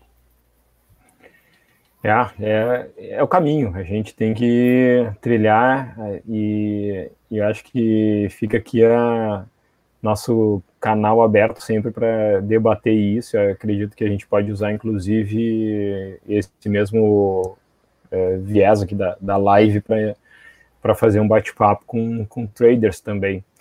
É, eu queria já encaminhar aqui, a gente já tem, já passamos aí de, de uma hora, de, de transmissão. Tá, o papo, nossa, a gente é, se deixar, a gente fica três. Se abrir o microfone, vocês estão ferrados. Né? Agora é, já peçam uma janta aí. Eu, tô, eu tô querendo aqui, né, eu tô querendo voltar um pouco pro nosso tema aqui, porque a gente. Ó, o Pedro, Pedro, vamos responder o Pedro ali, porque tá bem legal essa conversa aí. Saudade. O Pedro tá provocando ali. É, eu, eu, eu, botei aqui o. Eu vou botar, eu, Pedro, mas eu vou voltar para essa aqui, tá? Porque é para encaminhar o seguindo ah, o tema. Depois daí a gente faz a finalização, porque eu quero colocar uma coisa que eu é, normalmente está na minha fala, e eu acho que vale a pena trazer agora, porque tá liga com, com o que o Luciano falou. Acho que assim, dois anos eu tenho chamado um operador de mídia de motorista de Uber, certo? Aquele profissional que está ali fazendo uma análise de campanha, que está se esforçando, que é um puta cara, pode ser uma grande pessoa, mas ele está numa condição de motorista de Uber e a gente sabe que o futuro do Uber é o carro andar sozinho, né? Então, sem dúvida, a gente precisa ou que esse profissional ele se torne um excelente analista de mercado, certo? Que ele entenda negócio, isso, né? Uh, da mesma forma, né, que o Luciano falou que às vezes a gente encontra profissionais despreparados, a gente encontra grandes profissionais aqui que entendem mercado, né? Quando a gente conversa uh, com mídia que sabe uh, o, o, target do seu, do seu cliente, sabe uh, a estratégia de produto, sabe que região a, a atuar, sabe uh, se ele vai com, com um produto A, B ou C, sabe os canais. E esse é o trader, esse é o mídia que vai seguir, vai crescer e vai ter sempre espaço. É um cara que entenda mercado, é um, é um cara que entenda desempenho e menos é um operador, um apertador de botão, certo? apertador de botão, o próprio Google, o próprio Facebook estão dizendo para o cara vaza daqui que só faz cagada, porque é impossível que uma pessoa, por mais talentosa, experiente e incrível que ela seja, que ela vá dominar todas essas variáveis. Isso são uh, as inteligências artificiais, são as plataformas que vão fazer. Então, sem dúvida, uh, Pedro, depois a gente continua no WhatsApp lá. Uh, automação é aquela coisa, é tipo, lembra que se falava que a internet veio para ficar, né? Lá uns 10 anos atrás. Uh, automação veio para ficar, não, não, tem, não tem outro caminho. Uh, esse ambiente todo vai ser automatizado. Então, se eu sou publisher, o que eu tenho que fazer? Cara, tem que achar o assunto do momento tem que se mobilizar para o que move a tua curva de engajamento, move a tua curva de geração de tráfego e move a sua receita. Né? Se eu sou agência, uh, eu preciso também uh, trazer mais estratégia. Né? E aí, o que, que eu preciso fazer? Como a gente estava falando, confiar no mercado estabelecido. Né? Então, assim, uh, busquem fornecedores, busquem plataformas realmente uh, validadas, sabe? Pessoas sérias. Porque, assim, ainda tem muito picareta no mercado, ainda tem muita gente prometendo, uh, assim, ó, coisas incríveis. Incríveis. Uh, cara, mas tu acredita nisso? Tá? Então, acho que fica esse ponto aí. Isso é independente do corona, tá? É, é, é a gente é tem isso como no mercado, mas agora é um momento uh, também que as coisas uh, são se põe à prova. Né? É, exato, a gente tem, a gente, tudo isso que a gente está falando, a gente tem como premissa de, e como propósito, premissa de empresa, de negócio e como propósito. A questão toda é que o corona acelerou muito algumas coisas, né? É, retomando aqui o assunto, que eu acho que o Pedro ele fez um parêntese, ele nos ajudou a fazer um parêntese muito legal, né? É, porque quando a gente vai projetar o que vem por aí, né? Que é a pergunta do The Originals, né? Ah, quanto tempo vai levar? É, cara, sei lá quanto tempo vai levar, não tem como dizer isso. Que o cara que disser assim, ó, eu sei, tá mentindo. O cara que disser assim, ó, eu sei o que vai acontecer depois, tá, meu, é balela, é, tá querendo, se ele tá te cobrando por isso, ele tá roubando teu dinheiro.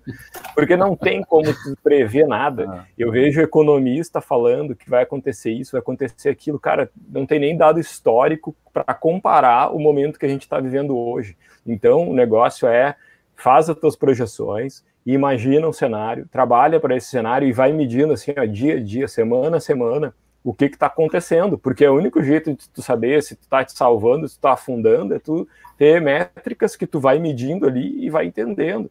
E, claro, a métrica final que é a grana, né? Porque hoje, o momento que a gente vive é, é de é, buscar é, sustentação financeira e, e principalmente assim, quem tiver que pegar algum empréstimo, algum financiamento, ele tem que entender se vai, tá, vai conseguir ali adiante se recuperar e, e pagar esse financiamento. Então, até eu lendo essa pergunta aqui e falando isso que eu falei, eu, eu queria até propor aqui para o Seco e para o Luciano um desafio, que é qual é a próxima live, para mostrar esses números de novo e para a gente dizer assim, tá, ó, tá, tá melhorando, tá melhorando aqui, tá melhorando ali, a gente fazendo novas análises e trazer essas análises aqui. Deixa eu me emocionar aqui. Trazer essas análises aqui ao vivo e, e aí a, trabalhar abertamente, assim, é a pergunta que as pessoas querem aí, né? Saber qual é, o, qual é a estimativa de recuperação. A gente não faz a menor ideia. A gente só vai saber disso olhando dia a dia. O primeiro quero dizer, ó, tu vê que eu tô quase no escuro, né? Porque anoitece mais cedo aqui em São Paulo que Porto Alegre. Né? Então, na próxima, eu acho que tenho que ver outro horário, eu vou ter que ligar as luzes aqui. Não, tu tem que usar uh, o recurso da lâmpada. É, não, é eu não. Lâmpada, não de, lâmpada de emergência, ó. É, funciona tem um cara aí, youtuber profissional já na empresa. Uh, mas assim, ó, uh, a gente viu ali, né, uma, uma tendência de recuperação de maio, junho. Uh, mas uh, não tem como realmente saber no geral e especialmente entendendo segmento por segmento, né? Porque são impactos muito diferentes, né? Uh, da indústria colado no varejo para outras realidades, a capacidade que as empresas vão ter né, de, de pivotar né, alguns produtos ou algumas ofertas no mercado, uh, é bem complexo o, o momento mesmo. Né? Uh, o que a gente tem visto e fazendo uma certa previsão é que uh, a gente chega perto do, do, do, fundo do poço com uma tendência de incremento né, nas próximas semanas. Então, acho que a gente poderia falar ou daqui 15 ou daqui 30 dias uh, para a gente pegar mais um período histórico, né? Uh, acho que depois da Páscoa, né? A Páscoa lá que o Trump certo. disse que ia tudo voltar ao normal. Então, na semana depois da Páscoa, a gente já vai ter, uh, enfim, mais informações, mais atualização, números para compartilhar com vocês e sentimentos também, tanto do mercado anunciante como do impacto disso né, no, no lado dos publishers. No dia 15 de, do, do, do presente mês, eu tive um sonho de que no dia 13 de abril as coisas começam a voltar ao normal. Olha aí. Vamos ver. Então tá, aqui. Deixa eu ver qual é, olhar no calendário aqui quando é que é 13. Quem, quem, é, quem é... sonha e quem joga búzios já, já sabe mais a resposta. O Fabiano é. não acredita nisso, ele já não tem essa resposta. Vê que o Luciano sabe até o dia. É, dia, dia segunda-feira. Segunda-feira a gente é bom. Segunda-feira, assim, uma live. É numa segunda? segunda é, 13 de abril, tem muito colégio que volta no dia 13 de abril. Então, ah, é? segunda é? de tarde, essa live. Então, é. Segunda, 16 horas. Meu sonho foi, eu compartilhei com algumas pessoas o dia que eu sonhei, para não dizer que eu estou sendo oportunista. tá gravado aqui, um minuto, uma hora e 25 é. minutos. Legal, pessoal. Uh... Tem mais umas perguntas aqui, vamos tentar responder Cara, rapidamente. Deixa eu, deixa eu abrir a janela aqui para aumentar a luz. Então. Ó, Uh, a Wright tem tecnologia DMP? É, não, não tem tecnologia that, DMP. That, mas é, é That Marketplace? é. Esse vai morrer. Data Management Platform. É, tem aí uma questão bem controversa em relação às DMPs. É, a gente, DMP não é, não, a gente não possui, a gente está conectado a várias DMPs. É, então, essa, tecnicamente, a resposta é essa. Estamos conectados a várias, mas não temos uma nossa. Se alguém quiser complementar, eu vou passar para a próxima aqui. Não, Será é, que eu acho, eu acho que... Essa aqui já respondeu, né? Sim, a resposta é sim. Ali da DMP, só para deixar bem claro, né? Então, uh, a Wright é usuária de DMP. Né? Então, é importante deixar claro ali para a resposta. Então, se nós temos, não, nós não temos, nós usamos DMPs e depende do objetivo e, e da entrega e do que precisa fazer, a gente conecta uma ou outra. Né? Então, uma performa melhor de um jeito, outra de outro. Então, é, parte-se parte muito de briefings, não é, Pedro? Pedro adora mandar briefings de segmentação. aí depende do, dos briefings de segmentação que a gente vai então garimpar dados e buscar para utilização. É, o, Donário está avisando uma coisa aqui, ó. Eduardo Leite já prorrogou para maio o retorno às aulas. Vocês estão sendo otimistas, nossa. Obrigado pelo aviso. Ao vivo é mais impactante. Estou é. eu aqui com as duas trancadas na sala aqui. É, Teve aqui também a Franciele, que falou sobre tráfego social, que vimos até aqui, fiz, ajudou o site a reter o público, aumentar page views e tempo no site. Você fez o tema de casa da audiência bem feito. Tivemos uma queda de 70% da receita com isso. Bom, daí eu não sei exatamente o que, que você conectou. E aqui depois ela complementa dizendo que conseguimos melhorar essa queda para 40%. Botou um paraquedas e conseguiu melhorar a queda. Então, eu não sei o que está conectado no site, mas é, e se entrar em contato com a nossa equipe comercial, a gente dá uma ajuda lá, a gente é, porque tem, tem que entender o que, o que, que tem valor, né? Eu acho que esse, é, é, tem, daqui a pouco trazer para um diálogo um a um ali com alguém da nossa equipe, para entender o que, que tem valor, porque às vezes faz diversos movimentos, mas ele está des, desconectado do interesse do anunciante. Então a gente tem que entender, como a gente trouxe aqui na live, qual é o anunciante do momento. Então a gente tem que ver qual é o interesse daquele anunciante do momento para ver qual é o conteúdo que está sendo entregue, para ver se ele realmente tem afinidade com aquele anunciante. Porque se não tiver, não adiantou nada, foi, foi só esforço e boa intenção, mas sem, sem olhar para um resultado efetivo. Mas uma, uma coisa bem é estratégica aí para o publisher, né? Uh, tentar gerar de forma, obviamente, legal e justa mais paginação, tá?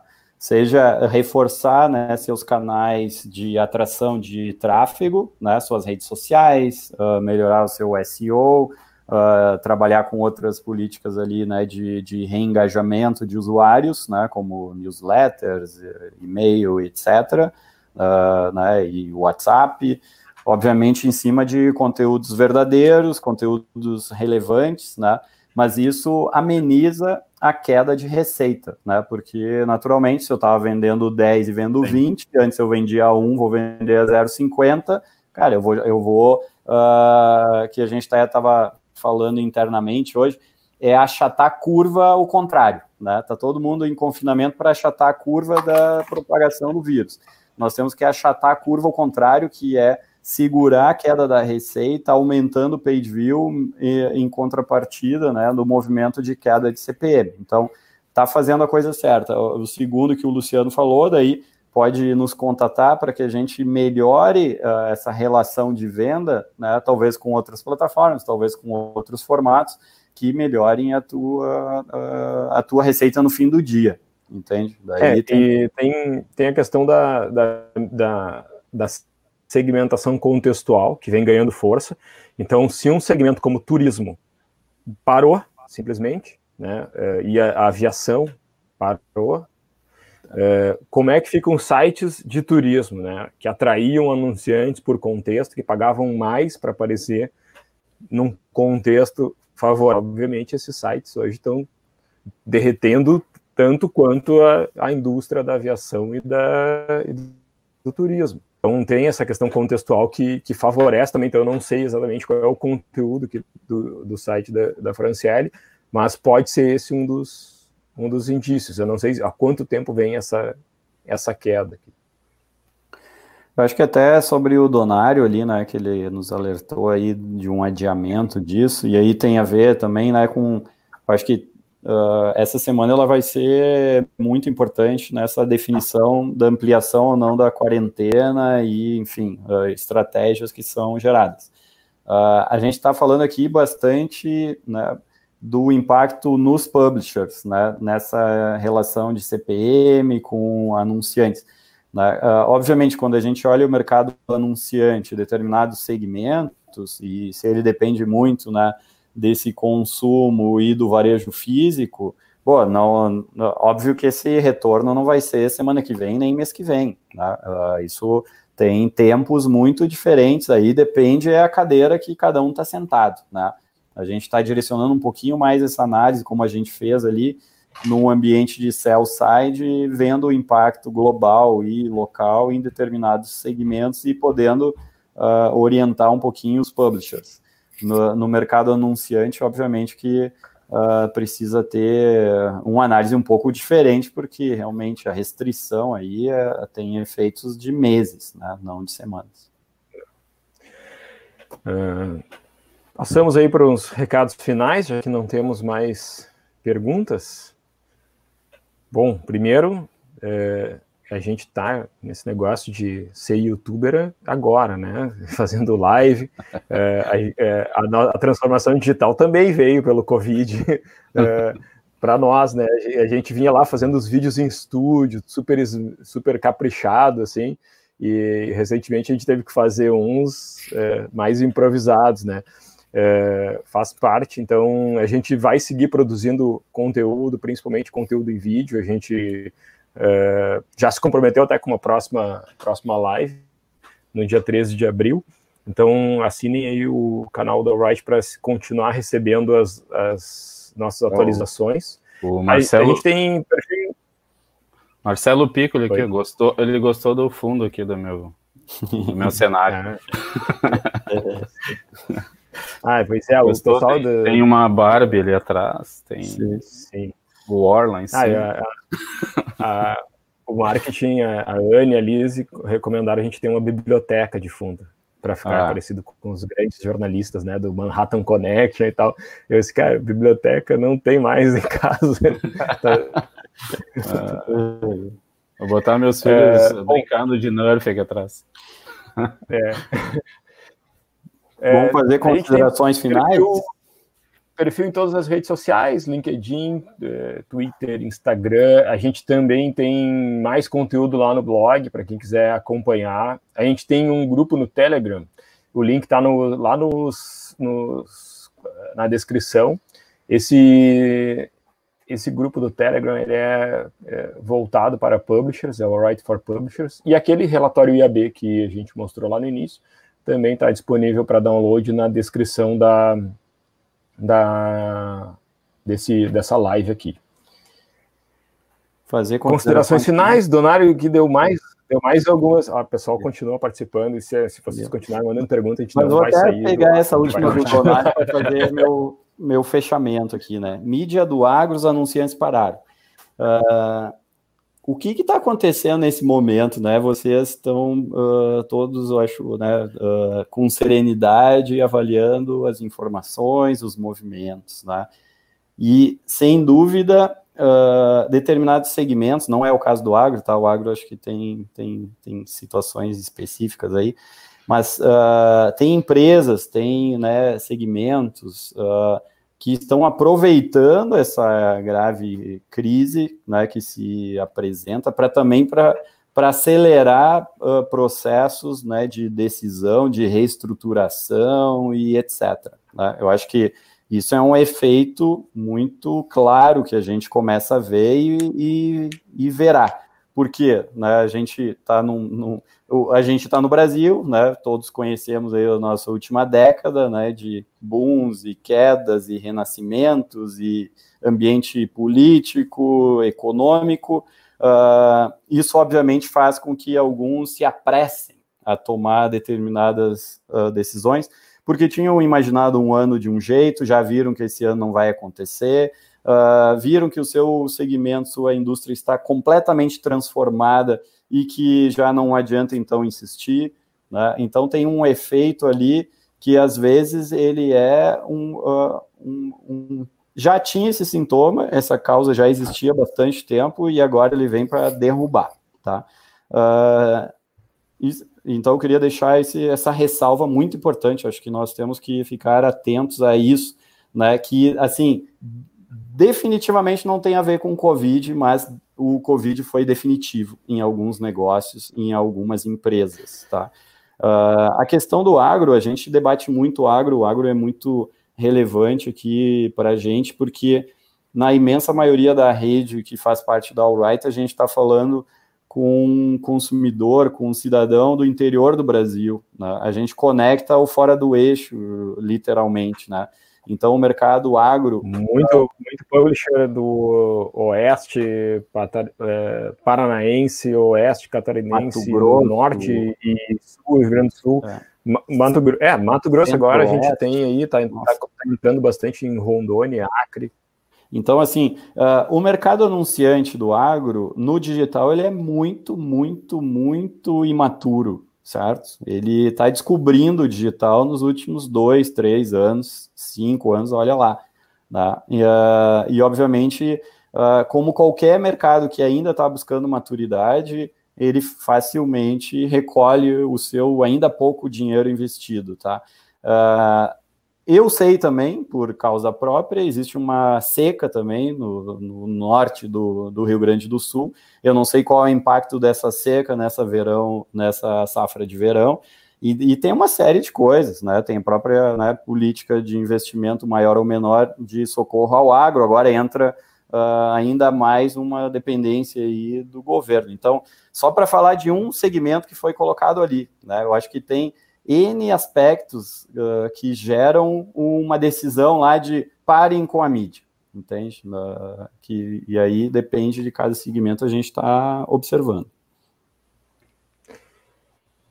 É isso. Bom, uh, já passamos aí uma hora e 38 de live, acho que foi muito bacana poder apresentar esses números, falar desse momento, uh, ser transparente como a gente sempre é em relação à expectativa, né? E, e, e, a gente se propõe a voltar aqui mais seguido para trazer esses números e trazer essas análises. Acho que uh, todos nós três ficamos aqui e o pessoal também uh, que já está mandando recado pelo comunicador interno lá, o chat interno da empresa está super empolgado a buscar mais números para levar porque esse feedback que vocês, né, a audiência nos traz aí nos comentários é está sendo incrível e está sendo muito bom poder é, não só ficar aqui falando, falando, falando, falando, mas receber as perguntas, devolver coisas, perguntas instigantes realmente, né, é, sobre como o mercado está se configurando, como o mercado é, é, funciona o ecossistema,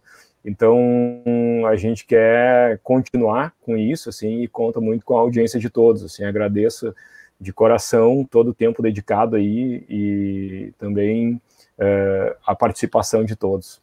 E uh, eu queria dizer só uma coisa, que isso uh, é o dia a dia dentro da empresa, tá? Então, é um negócio legal a gente abrir as portas da empresa, né?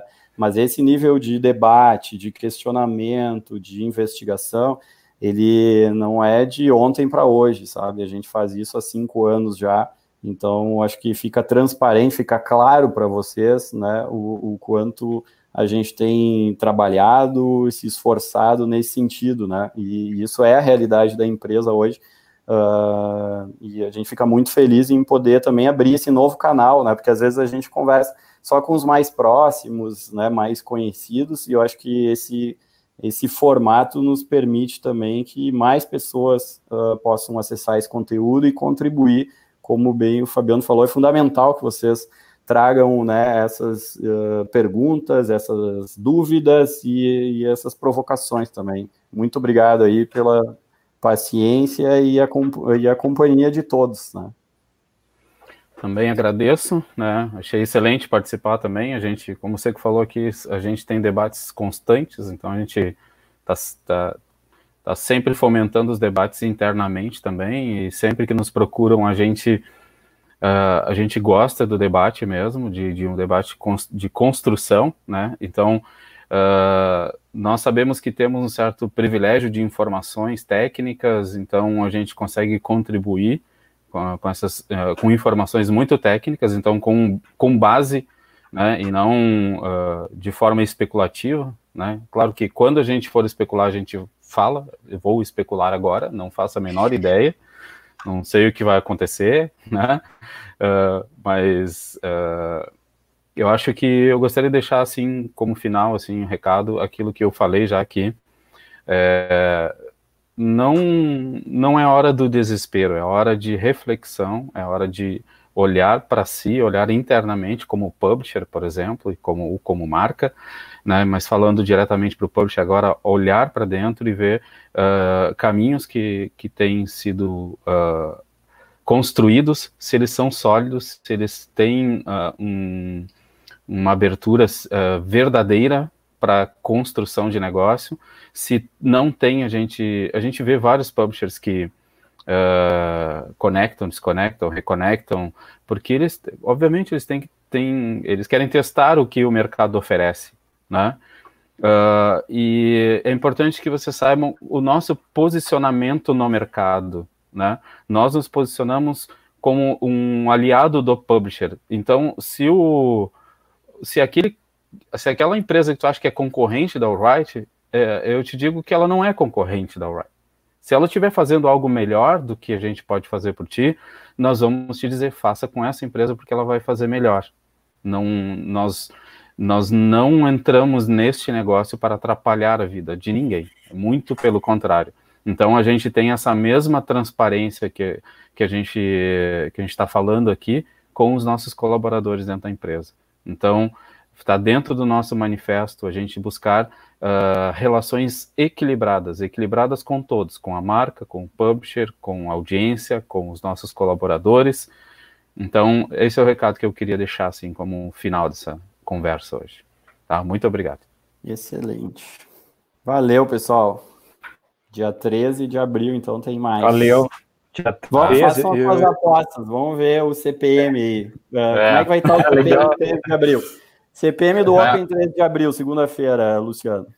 E só não vamos é, confundir, não vamos confundir o normal, dia 13, com o antigo normal, tá? Vai ser o novo normal. É, bom, dia 13 a gente vai estar ao vivo, né? Mas o, qual vai ser o CPM do domingo, dia 12? É. Sim, é, a gente vai ter esse número. Certo. Mas voltaremos aí dia 13, então, e valeu, obrigado. Vou deixar um aqui essa tela final aqui para encerrar, então. Feito. Obrigado, galera. Tchau. Valeu, tchau, tchau.